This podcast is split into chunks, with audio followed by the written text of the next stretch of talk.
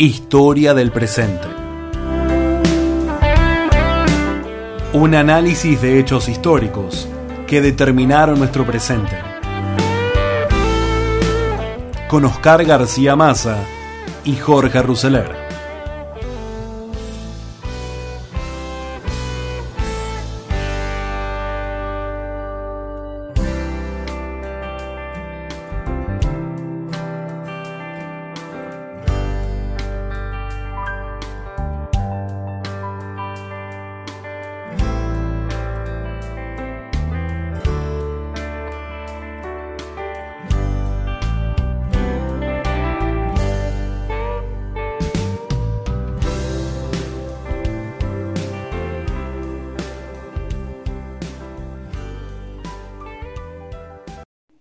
Hola amigos, bienvenidos a Historias del Presente. Historia del Presente es un podcast que se nos ocurrió charlándolo en distintos momentos con Oscar García Maza. Vamos a estar charlando con Oscar, vamos a estar charlando de qué implica, qué significa historia del presente, vamos a estar compartiendo temas que tienen que ver con la actualidad y la historia vamos a ir a la historia y vamos a venir al tiempo presente, vamos a comparar distintos momentos, vamos a estar viendo el hoy con los ojos de hoy y la historia con los ojos de ese momento. Para mí es un placer enorme estar presentando este podcast que vamos a estar compartiendo todas las semanas con un gran amigo con el cual llevo trabajando durante los últimos 15, 20 años en distintos proyectos y que realmente engalana estos podcasts que normalmente realizamos. Historia al presente, primer capítulo, primer podcast con Oscar García Maza. Hola Jorge. ¿Cómo estás? Hola, hola. Sí, ¿cómo estás Jorge? ¿Todo muy bien vos? Bien, bien, fenómeno. Bueno, fantástico. Quiero charlar un rato con vos como una continuidad de nuestro trabajo conjunto en radio en distintos momentos a lo largo de los últimos y jóvenes, 15, 20 años, ¿no? Algo más, o, más o menos y en distintas radios, sí, seguro. 15, 20 años, jóvenes, este, eh, siempre tocando eh, la historia y tocando la actualidad. Eh, lo último que hicimos fue algo por ahí que hicimos en proyecciones que se llamaba Proyectando la Historia, que era un nombre un poco raro, que la gente me comentaba y preguntaba, ¿por qué Proyectando la Historia? Bueno, porque justamente estábamos en un programa que hacía proyecciones económicas y políticas, pero teníamos que acordarnos, teníamos que aprender de lo que había pasado en la historia para releer y quizás no cometer los mismos errores o saber cómo actuar en caso de que ello ocurra. Bueno, y ahí surgió un poco la posibilidad de trabajar esto que estamos haciendo, que se llama Historia del Presente, y que me gustaría, nombre que vos me diste para el programa, sí, tal este cual. podcast, y me gustaría que quizás eh, vos me expliques ¿Por qué historia del presente? Sí, Jorge, yo eh, estoy convencido que era el nombre para, el programa. Eh, esta expresión, este concepto que estamos usando, eh, historia del presente, es el resultado de una necesidad de explicar los hechos del presente, un poco lo que estabas comentando, de explicar nuestro presente, sin ignorar los acontecimientos históricos más próximos, para cotejarlos, para analizar cómo continúan o, cómo se produce una ruptura con la actualidad. Es un poco la razón por la que nosotros estamos haciendo esto, que, viene alguien y te pregunta, ¿para qué sirve la historia? Bueno, acá está la respuesta, clarita, para entender el presente desde algo no tan lejano. antiguamente el, rol de los historiadores, si, si nos vamos a Tucídides, por ejemplo, era más o menos ese, ellos en realidad hacían una crónica del presente, ¿no? Eh, más cerca, en el siglo XIX, los historiadores franceses se referían a tiempos más lejanos. Por ejemplo, consideraban potable o autorizado hablar de 50 años atrás, de 100 años atrás, en el, desde el presente. ¿Por qué? Porque creían que el investigador tenía una perspectiva mejor, que estaba menos influido por el presente, por sus tendencias, por sus pertenencias. Sin embargo, no es así porque la historia es naturalmente subjetiva, la elabora un sujeto y está sometida a esto, más allá de la buena fe, ¿no? Entonces, ¿por qué hoy vivimos en la evolución de la historiografía estas tendencias que, abundan con referencias al pasado? Bueno, quizás esto puede verse otro fenómeno, Jorge, eh, que hay que explicar lo que nosotros en historiografía damos en llamar algo que no es muy difícil de entender, la aceleración de la historia. Aceleración de la historia. Para explicar la historia del presente, la aceleración de la historia. ¿En qué consiste este proceso que es apasionante? ¿A qué se debe? ¿Cómo se manifiesta? Bueno, los medios de comunicación, por ejemplo, son un excelente elemento, Jorge, de la aceleración de la historia que nos permite explicar el fenómeno. Después vamos a hablar de la imprenta, tiene que ver con esto pero desde que desde la prehistoria, si querés, cuando hay una lenta transformación progresiva del dominio del mono que se va haciendo ser humano, los primeros hombres cuasimonos eh, caminaban en cuatro patas, como decía Voltaire, a cuatro patas. ¿no? Al ponerse de pie en dos piernas para capturar los frutos de los árboles, para observar la llegada de los enemigos en el horizonte, esto hizo que el hombre adoptara otra perspectiva. Y el desarrollo de sus aptitudes físico también devino en el crecimiento intelectual. Y allí es cuando el hombre asocia cosas y descubre por lo, por lo pronto la importancia del fuego y de allí los alimentos cocidos, la fundición y la aleación de metales, el descubrimiento del concepto de rueda, Jorge, que fue una revolución. Bueno, todas estas, eh, estas invenciones hicieron que los periodos de cambios trascendentales fuesen más próximos, fuesen más cortos, que la historia se fuese acelerando, porque la rueda permitía mayor celeridad, porque la domesticación de los animales te permitía que con la rueda fueras más rápido y llevaras más cosas, entonces, bueno, hacemos un salto, como nos gusta a nosotros, muchísimo tiempo, el salto a los copistas de textos que con manuscritos hacían libros. Lentamente. Había pocos libros porque había pocos copistas. En cambio, cuando llega la imprenta, cuando se la descubre, se la desarrolla, los textos impresos, los textos de imprenta, aceleraron y ¿qué hicieron? Ampliaron la divulgación de conocimientos, los multiplicaron. Entonces también eso aceleró la historia porque eran son más personas las que piensan, más las que crean, y la historia va ganando velocidad. Los barcos, a remo primero, a vela después, luego a vapor, a motor de explosión y a propulsión nuclear, y lo que vendrá. Cuando los españoles llegan a América, vinieron a vela, Jorge, esa era la velocidad de la historia en ese momento. Después vino el avión, la radio, la televisión, la computación, Internet. Bueno, cada periodo es más corto cada vez más corto por la evolución de todo. La evolución de las armas hizo que poner la guerra del Japón terminara en días. Dos bombas atómicas, se acabó la guerra. Mm. Bueno, por eso la historia más próxima es imprescindible para entender nuestro presente, porque antes la historia era más lenta, entonces tenías que mirar más atrás. Eso no quiere decir que no tengas que mirar más atrás, está claro, ¿no? ¿Está claro el concepto? Totalmente. Eh, vos sabés que se analiza y se dice mucho que este momento, hoy escuché justamente algo al respecto, que este momento que estamos viviendo desde hace un año hasta ahora, me refiero a la pandemia y todo lo que eso significa en, en las formas en que estamos viviendo, eh, refleja como que lo que vivimos una vida hasta el 20 de marzo del 2020 y vamos a vivir otra, y estamos viviendo otra vida desde el 20 de marzo del 2020 en adelante. Y llamaban, llamaban lo anterior la prehistoria y mm. ahora la historia, ¿correcto? Sí, sí. Este, y, hay muchos que dicen que la pandemia lo que ha hecho es acelerado todos los tiempos, los buenos y los malos. Mm. ¿Ok? Porque, sí, sí. porque todo momento tiende a definirse. Yo no estoy tan de acuerdo en el sentido de que eh, acelera lo bueno y lo malo porque el mundo ha vivido en distintos momentos distintas pandemias. Esta no es la primera. No, claro. Es la primera que vive nuestras generaciones, vamos a decir así. No nos ha pasado a nosotros vivir algo por el estilo eh, durante nuestras vidas.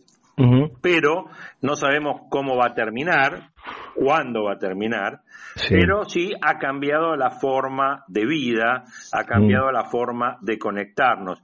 ¿Cómo, cómo mezclas este tema, por ejemplo, de, de cómo cambia el ritmo de vida a partir de un hecho en esta cuestión como, como historiador, digamos, ¿no? Como quien mm. cuenta lo que pasó hasta ahora y lo que eh, lo, lo, que era la vida común nuestra hasta hace un año y lo que estamos viviendo ahora, porque estamos viviendo todo esto dentro de este momento de Internet que, como vos dijiste, la imprenta aceleró la historia, mm. este, en los aviones más todavía, este, las comunicaciones mucho más, pero ahora en términos de una incertidumbre enorme, ¿no? Que es la, la, la, la que está viviendo el mundo. Sí, eh, por empezar, eh, yo recuerdo muy bien la lectura eh, muy esclarecedora sobre este tema de Albert Camus, La, peste, que es maravillosa. Y eh, leyendo eso y estudiando otras pestes o pandemias que hemos vivido, uno llega a varias conclusiones. La primera es que el hombre no cambia. Mm. El hombre sigue siendo el mismo, con sus pasiones, miserias y con sus maravillas, con su bondad, con su solidaridad, según los casos, cada uno. también observás que en, este caso en particular, frente la reacción frente a la incertidumbre, al desafío de la muerte es variada y entonces primero se lo niega, después se lo menosprecia, después aterra y cuando termina se lo olvida. E, e, estas cosas pasan en, la historia. En cuanto a la aceleración de, la historia, por esto creo que influye seguramente la, la, el, acercamiento a las nuevas tecnologías que produce eh, inevitablemente por la necesidad de, trabajar en, en, tu casa, el, el homeworking. Entonces quizás acelera mucho en esos aspectos, otras formas de, de mover las mercaderías, de logística, digamos, etcétera, es posible. No obstante, yo creo, eh, desde mi perspectiva muy humilde, que se trata de un hecho de microhistoria hasta donde sabemos, porque ¿qué nos pasa a nosotros? Nosotros conocemos hasta el presente, Jorge, como historiadores, no conocemos el día de mañana, lo que conocemos bien es lo que está pasando y el ayer. Eso nos permite tener una idea del futuro, pero no somos futurólogos, simplemente vemos el pasado. Eh, y bueno, la historia del presente nos, nos sirve para ver los procesos inconclusos y la continuidad con el presente, que nos, nos permite explicar o percibir mejor algunas realidades. Para nosotros el concepto de pandemia es actual e inconcluso. Podemos imaginar algunas cosas. Referidos a la historia, siempre duraron cuatro años.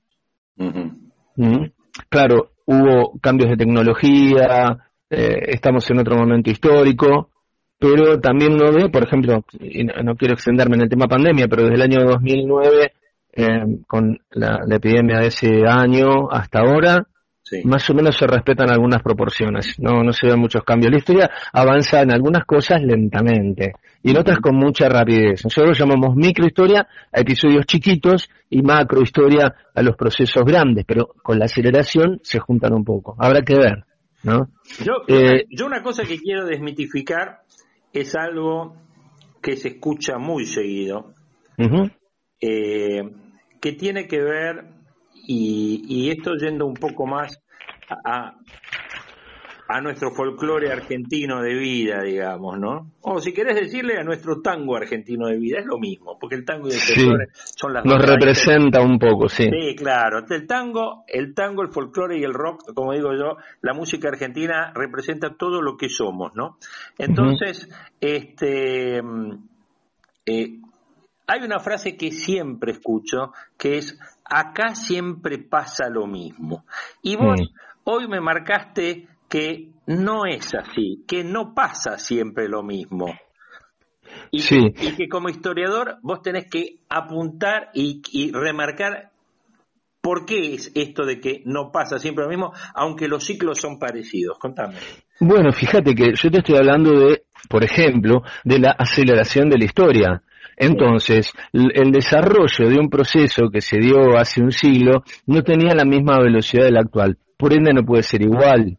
Las mentalidades de época, es decir, lo que se consideraba el bien y el mal, por ejemplo, eh, en el año 1810, no es lo mismo que ahora. Por ejemplo, los próceres se casaban con, con menores de edad, hoy serían menores de edad. Eso sería un caso de pederastía. Por ende, la historia no, no puede ser igual. Los hechos van cambiando, pero lo que sí se encuentra muchas veces, como en este caso de la pandemia, es algunos patrones de conducta que no tienen que ver solo con las mentalidades de época, que hay cosas que se repiten, eh, que, que vuelven a ocurrir. Por ejemplo, sin entrar en mayores detalles, los casos de corrupción.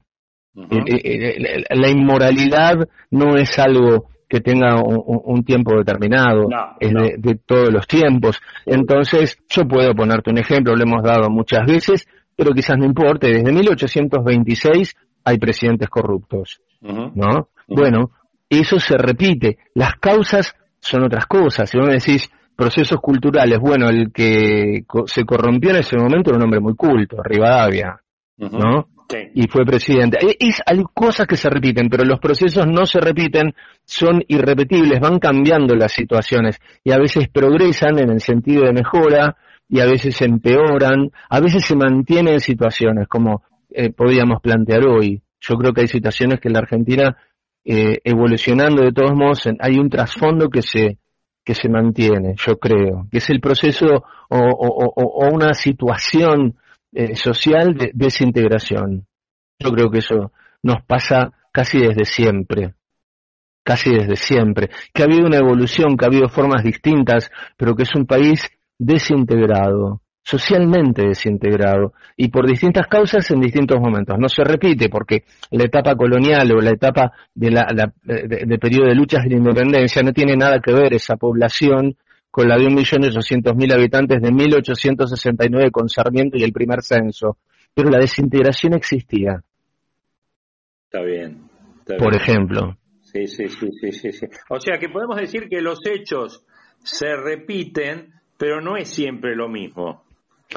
Claro, puede haber patrones de repetición, pero ya desde las mentalidades diferentes eh, no, se pueden repetir. Nosotros decimos que interpretar, por ejemplo, si vamos a hacer la red, si yo interpreto el pasado con un criterio del presente, fracaso, no lo voy a poder entender. Vas a, vas a ver que no lo puedes entender. Por, ejemplo, te voy a decir algo muy básico. Si yo considero que, San que Belgrano, por haber tenido relación con una chica de 15 años, es un pederasta y un delincuente, no puedo explicar esa etapa de la historia. Porque nadie, considera, nadie consideraba eso. A lo sumo los padres no querían porque era un hombre que estaba en la guerra y en fin, una serie de cosas. Pero no porque tuviera una edad inapropiada para casarse con una chica. Otra mentalidad, no lo puedo juzgar con los parámetros morales de hoy. Claro, para analizar que el momento de la historia tenés que ponerte en ese momento de la historia para analizarlo. Con la mentalidad de esa época y conociendo el contexto, el contexto histórico, claro. Y bueno, para meternos un poquitito más en la Argentina, ¿qué te parece si escuchamos algo de rock argentino y después nos metemos un poquito más en la historia argentina, en el presente y en la historia argentina? Dale, perfecto. Salgamos a los ejemplos, sí, al toro. Hablamos en un ratito, dale. Dale, dale.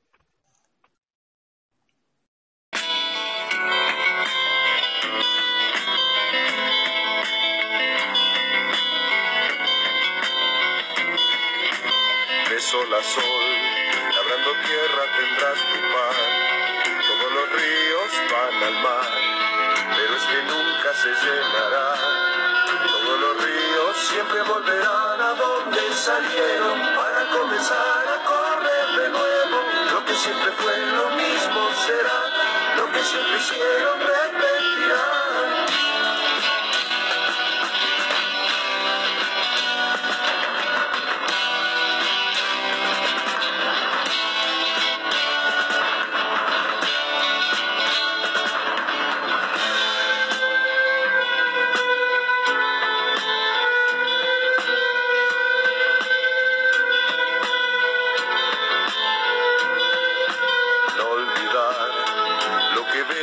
Visto ya, tal vez un día lo sabrás.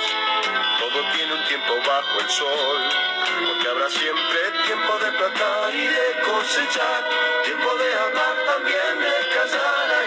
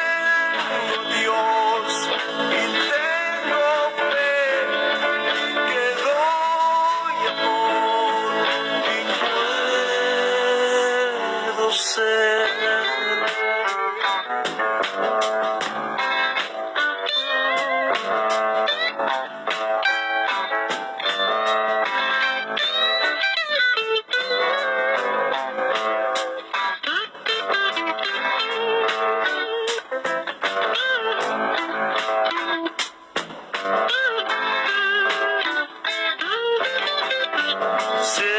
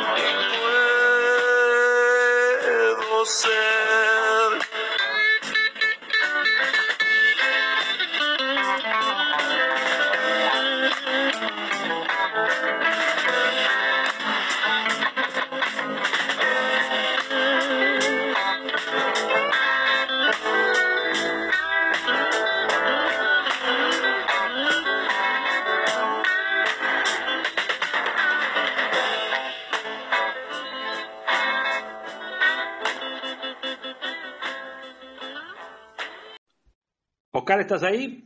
Sí, sí, Jorge, acá estamos. Bueno, volvemos de Box Day, volvemos de la Biblia, Sí, qué buena música, ¿eh? Qué buena música. que es, eh, yo creo, muy importante, más teniendo en cuenta de dónde venimos, ¿no? Venimos de una Semana Santa, de una Semana Santa rara y distinta, este, marcado por estos mismos temas de pandemia, digamos, eh, que hace que, qué sé yo, las misas las seguimos por televisión o por YouTube, o por- cada uno vive, vive su vida como puede. Cambios, Eh, ¿no? Cambios, sí. Cambios, cambios, cambios.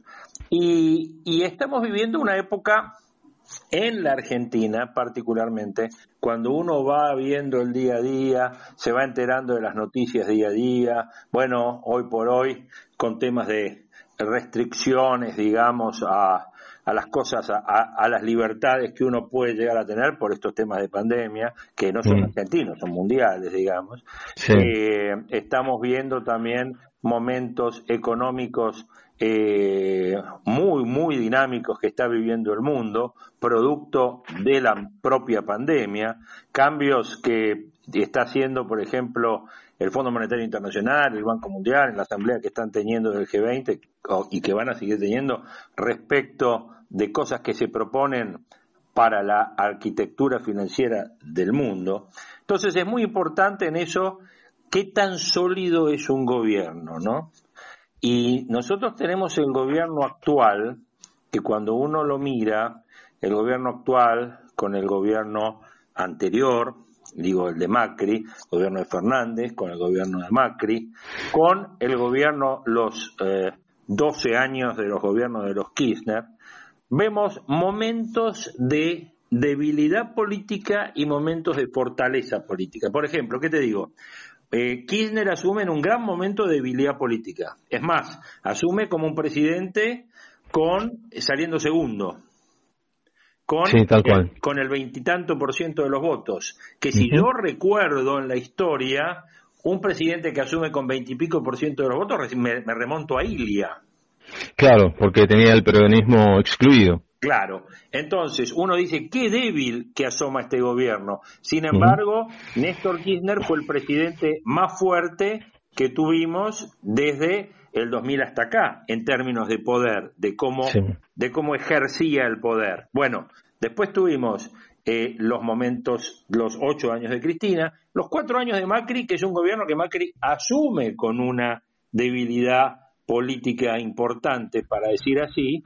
Este, ¿Por qué? Porque no, nunca pudo discutir nada Macri. Mm. O sea, no tenía mayorías en el Parlamento, eh, todos los gobernadores eran de la oposición. eh, bueno, y sin embargo, siempre se habló de la teoría del helicóptero, digamos, vamos a ponerlo así.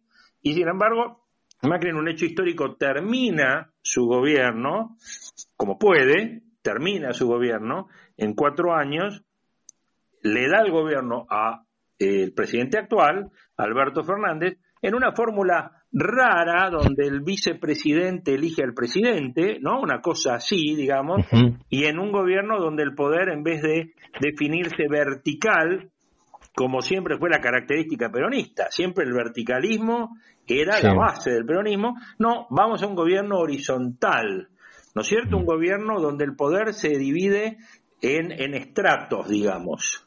Sí. Este, que es lo que hace, yo creo, la gran dificultad de gestión que tiene este gobierno. Pero siempre volvemos a lo que estábamos charlando en el bloque anterior. Siempre estamos con eh, esta cuestión de momentos más débiles y momentos más fuertes que provocan ciclos económicos y ciclos políticos. Sí, si querés eh, el caso del presidente y la vicepresidenta, nos podemos remontar, ¿te parece rápidamente a la época de, la generación del 80 a la presidencia de Juárez Selman? un poquito. bueno, Juárez Selman presidió la Argentina, ¿te acordás? Entre el 86 y el 90, cuando se produce la revolución del parque. Le faltaban dos años para terminar su mandato, que era de seis, cuando tuvo que dejar el poder. Era un miembro destacado de esa generación, con cuñado de Roca, era su amigo, así llega al gobierno, el antecesor de él era Roca, lo pone como presidente. Lo pone, por él, lo pone como presidente. era con cuñado, ah, ¿no? Claro, y en esa época primaba el fraude patriótico, es decir, era elegido presidente quienes de la élite porteña lo elegían. Entonces, el error de Juárez Selman, puesto por el verdadero hombre del poder, que no era él, sino Roca, fue intentar presidir el PAN, lo hizo, el Partido Autonomista Nacional, y ser a la vez el presidente, lo que se debe llamar el unicato. Esto fue desagradable para Roca y comenzó a quitarle su apoyo. Todos los apoyos de Juárez Selman los fue perdiendo. Y como justo en su época se da, cuando él hace este, esta separación de Roca estaba en el apogeo económico en la Argentina, pero había una gran especulación algo que te va a sonar conocido, una sobreemisión impresionante, comienzan a irse las inversiones británicas, quedan las mayores del segundo, el segundo país donde más invertía Gran Bretaña era acá, comienzan a irse por estos desaguisados, se produce una gran crisis económica, impopularidad, casos de corrupción muy grandes, y entonces ahí comienza a tallar otra cuestión, que es la, la representación ausente de la inmigración. Mm. Y allí surge entonces la Unión Cívica de los Jóvenes, que va a ser la Unión Cívica Radical. Es muy interesante. Em, este hombre que llevan al poder es destronado por los mismos que lo llevan al poder. Si querés podemos hablar de 1916. Es algo diferente pero interesante también. ¿Cuáles eran los dos partidos principales cuando estaba Roca y cuando asume Juárez Herman? Por un lado era el PAN y ¿cuál era el otro partido? Te estoy hablando justamente de la Unión Cívica, es la que se ah, crea. Ahí, claro, ahí está Alem y está. Eh, pará, pará, y está Mitre, ¿no? La otra gran contrafigura que en verdad, eh, no te digo que era lo mismo, pero jugaban el mismo partido. Es decir, el partido de la oligarquía, diría yo, no es en sentido despectivo, ¿no? Es eh, el, un grupo de privilegiados o de elegidos eh, que hizo mucho por el país, estructuró el país, no es una crítica, insisto, ya lo hablamos con vos en otros programas, pero bueno, acá hay que explicarlo, pero sí, ese grupo eh, manejaba el país, y Mitri y Roca, con sus diferencias, más que nada porque querían eh, gobernar los dos, e-, eran del mismo partido. Lo que sí ocurre con la juventud, digamos, con Pellegrini, por ejemplo, es que querían darle paso a la democracia y a otras representaciones, la representación de la inmigración. Eso es lo que ocurre después de la ley Sáenz Peña y, que genera una, la primera elección que eh, da por ganador a Hipólito Yrigoyen en 1916, ¿no? Esto es muy interesante. Pero vuelvo a Juárez Herman. ¿Roca le lima el poder a Juárez Herman o Juárez Herman se lo lima solo? No, no, no. Juárez Herman, eh, como ocurre en otros momentos de la historia, eh, se lo lima solo, digamos, por ejemplo, pongo un ejemplo rápido para no perder tiempo en esto. Eh, Perón muere en, su tercera presidencia, asume Isabel Martínez de Perón. Sí. Gobierna con eh, serios problemas con el sindicalismo, cooptado su gobierno. Eh, cometen muchos errores, hay una crisis económica, tratan de saldarla, faltaba poco para las elecciones, pero su mal gobierno es interrumpido por el golpe de Estado del 76. Nada lo justifica, pero tampoco gobernaba, no había un gobierno fuerte, representativo, prestigioso, sólido, no. Mm. No. Lo mismo le pasaba a Juárez Selman, le empezó a pasar a en, eh, dos cuartos de su mandato cuando eh, una crisis económica lo arrasa y aparte tiene el problema de la impopularidad que deriva de los casos de corrupción claramente habían ocurrido y bueno, esto hace que sea más fácil para Roca limarlo, como decís vos, porque había cortado esa, esa sucesión y que se daba en este grupo oligárquico. Se, que se había, eh, había tomado el poder él y no era un poder real, ¿no? Podemos hacer paralelo, si querés, si querés hacer un paralelo con el presidente sería algo así como que el actual presidente. tuviese una ruptura muy fuerte con la vicepresidenta. No sé qué pasaría, pero, pero en ese sentido es algo parecido. Sí, sí, sí. Eh, lo que lo que es difícil de ver en estos en estos eh, análisis políticos cuando uno mira para atrás es eh, cómo estaban formados las alianzas políticas que llegan al gobierno en ese momento, digamos, ¿no? Porque sabemos que el gobierno actual es un gobierno donde eh, Cristina está obligada a poner a alguien que una al peronismo. Este, para después, bueno, ejercer el poder ella desde distintas formas, digamos. Por eso se forma esta estratificación que hablábamos del poder. Ahora, en el caso de, eh, de, otros momentos, que yo recuerdo, por ejemplo, Perón en el 73 y, y, este, Isabelita después, eh, o María Estela Martínez de Perón, eh, que recuerdo que hace poco fue el cumpleaños. Eh, lo que se ve ahí es una cuestión de, verticalismo total. Perón decía, Perón puso a su mujer, que era la única que confiaba para dejarle el poder.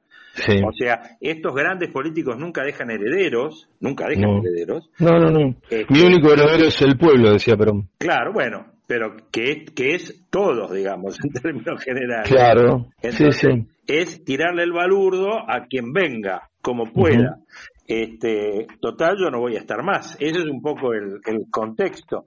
Entonces, eh, en esos términos, el, el, la crisis política justamente se produce en el, en el, en el 75 por la cuestión de, eh, me refiero al momento del Rodrigazo y demás, pero muere en el 74, en el 75 explota el problema político que deriva en la salida del poder en marzo del 76, porque, bueno, porque justamente no había comunidad de unión entre los distintos factores del poder de la Argentina, que no se veían representados en el gobierno.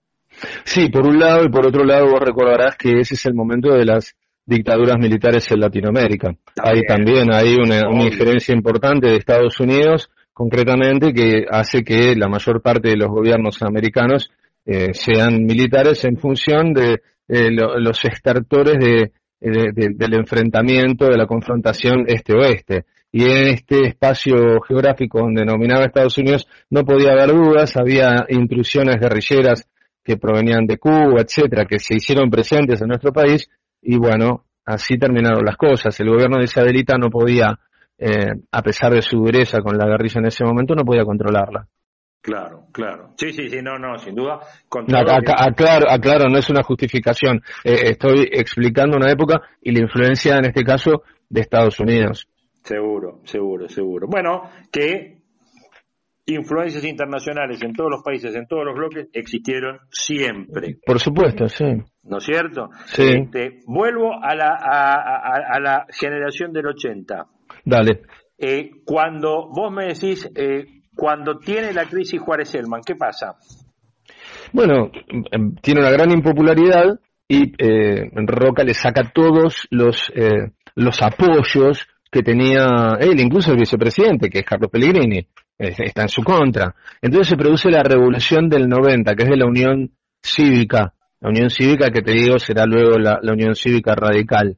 Eh, la revolución es vencida por el roquismo, o por el, en ese caso por el oficialismo, por Juárez Selman, pero Juárez Selman había sido internado, lo habían llevado al interior del país para protegerlo, y cuando vuelve lo hacen renunciar, porque lo único que le faltaba era una revolución con 300 muertos, ¿no es cierto? Claro, claro, claro. Claro. Bueno, lo, una, una observación que quiero hacerte es respecto a esta generación del 80, que yo creo que se proyecta como esas proyecciones de la historia, como esta historia del presente de la que hablamos, en el año 1869 el gobierno de Sarmiento, que él quería integrar a la inmigración para que formara la nacionalidad argentina, ese era el proyecto de Sarmiento, había 1.830.000 habitantes, 1.869. En 1914, dos años antes de que la generación del 80 entregara el poder a en este caso Irigoyen, a esta eh, transición, nosotros teníamos viviendo en la Argentina 7 millones 800 mil habitantes. Había una gran fractura entre la conducción del Estado o entre la aristocracia o oligarquía, como lo quieras llamar, y la mayoría de los argentinos. Por eso, o de los que vivían en la Argentina, que iban a hacer el futuro del país. Por eso, allí hay una eh, gran fractura de la que yo te hablaba, ahora le dicen grieta, eh, era entre aquellas personas que eran prácticamente desposeídas, pero que de todos modos, en un país rico, consiguieron ir progresando generación tras generación hasta ser lo que es la mayoría del pueblo argentino. Eh, lo que observo, si querés, como un, último comentario antes de seguirte en la charla, es que en estos años, la generación del 80, antes Rosas, expandieron el, espacio geográfico en el que se desarrolló nuestro agro, ese país poderoso, pero la población fue creciendo geométricamente, al estilo de lo que decía Malthus, ¿no? La producción crece matemáticamente y la población geométricamente. Eso nos pasó al menos a nosotros. Mm. Por supuesto, creció la producción y todo lo demás, pero tenemos, hemos llegado a tener una población muy grande y nuestro aparato productivo no alcanza hoy en día, es evidente, vos sos un economista y me lo puedes explicar mejor, para eh, pagar todos los gastos que genera mal o bien, con ahorro, sin ahorro, con dispendio, con demagogia, lo que vos quieras, la población actual de la Argentina. Es más o menos lo mismo que pasó en 1916. Por eso es Irigoyen el que representa esos grupos. Y actualmente veremos a quién representa el, gobierno eh, que hoy tenemos y cómo se desempeña y cómo termina. Está bien, está bien, está bien. Eh, como síntesis de, de, este programa, de este primer programa, eh, historia del presente comparando estos dos periodos, ¿cómo lo concluirías vos? ¿A cuál periodo? ¿El, de, Juárez Selman decís? Sí, sí, comparando el actual con el de Juárez Selman. Bueno, Juárez Selman se rebeló contra Roca. Esa es la diferencia que hasta hoy yo veo. No observamos esa, esa situación. Eh, Alberto Fernández lleva la presidencia del Partido Justicialista, pero por consenso. No es algo forzado como en el caso de Juárez Selman. No hay un enfrentamiento en superficie que nosotros conozcamos, ni se percibe una rebeldía, digamos, entre el presidente que impuso, que proyectó, que propuso a los argentinos Cristina Fernández, que es la que tiene los votos, eh, no se observa eso. Por ende no hay paralelo todavía. Lo que sí podemos suponer, o, ya es futurismo, ¿no? ¿Qué, ocurriría? Nos podemos preguntar si hubiese una crisis económica aún más profunda u otros sucesos, pero eso es futurismo, no lo, no lo sé. Nosotros llegamos hasta, hasta este momento. Y en eso no, no es más la historia del presente, sino que es, por ejemplo, un paralelo histórico entre mil, eh, entre esa época, vista hasta el 90 y, en la actualidad, que es el periodo más en el que se ha un hecho muy parecido de un hombre de poder que proyecta a un presidente, pero luego lo voltea. Claro. Eh, bueno, me dejaste pensando, pero es bueno que me dejes pensando porque así eh, me dejas pensando y mis conclusiones eh, las voy elaborando también con eh, temas económicos en nuestro en nuestro próximo en nuestra próxima mirada de historias del presente. ¿Qué te parece? Dale, solo te querría decir un renglón más, Jorge. Me acordaba muy bien de eh, Arturo Frondizi, que también llegó condicionado, que también fue volteado por un gobierno militar. El partido de él es el movimiento, era movimiento de integración y desarrollo. Eso, la integración, y no, no porque sea frondicista, no lo sea, por Dios, pero la integración, esa integración que no hubo en los 90 y que no hay ahora, es lo que le falta a la Argentina. En 1890 la aristocracia no quería que cederle poder a, esa mayoría. En el presente lo que uno observa es que ambos grupos eh, tienen encono y eso no es constructivo. Eso lo vivimos, pero en una escala mucho menor, con una población menor y con menos odio. Oscar García Massa, muchas gracias. Gracias a vos, Jorge. Abrazo enorme, gracias. Abrazo. Así cerramos esta historia del presente. Gracias.